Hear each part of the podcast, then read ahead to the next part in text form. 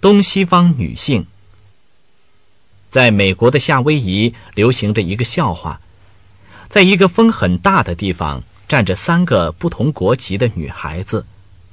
大风一吹，双手按着帽子的是美国女孩，双手按着裙子的是日本女孩，一手按帽子，一手按裙子的是中国女孩。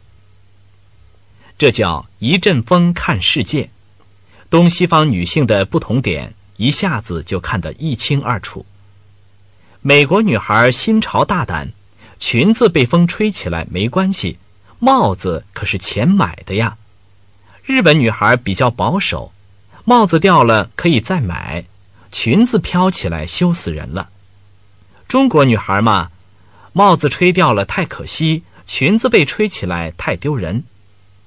另外，从女人走路的姿势和神情，大概就可以看出这个国家女人地位的高低。在德国，女人走起路来抬头挺胸，充满自信。在德国的一个啤酒屋里，一位先生请客，看他高兴的什么似的，一问才知道，原来是他的太太答应明年生一个小孩儿。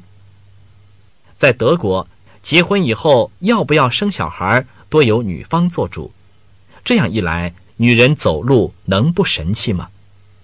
在亚洲，以中国香港女人走路的姿势最中性化，女人和男人走路差不多。而日本的传统妇女走路大多弯着腰、低着头，大概在家里的地位也不高。二，东西方女性。在美国的夏威夷流行着一个笑话，在一个风很大的地方站着三个不同国籍的女孩子。大风一吹，双手按着帽子的是美国女孩，双手按着裙子的是日本女孩，一手按帽子，一手按裙子的是中国女孩。这叫一阵风看世界，东西方女性的不同点。一下子就看得一清二楚。美国女孩新潮大胆，裙子被风吹起来没关系，帽子可是钱买的呀。日本女孩比较保守，帽子掉了可以再买，裙子飘起来羞死人了。中国女孩嘛，帽子吹掉了太可惜，裙子被吹起来太丢人。另外，从女人走路的姿势和神情。大概就可以看出这个国家女人地位的高低。在德国，女人走起路来抬头挺胸，充满自信。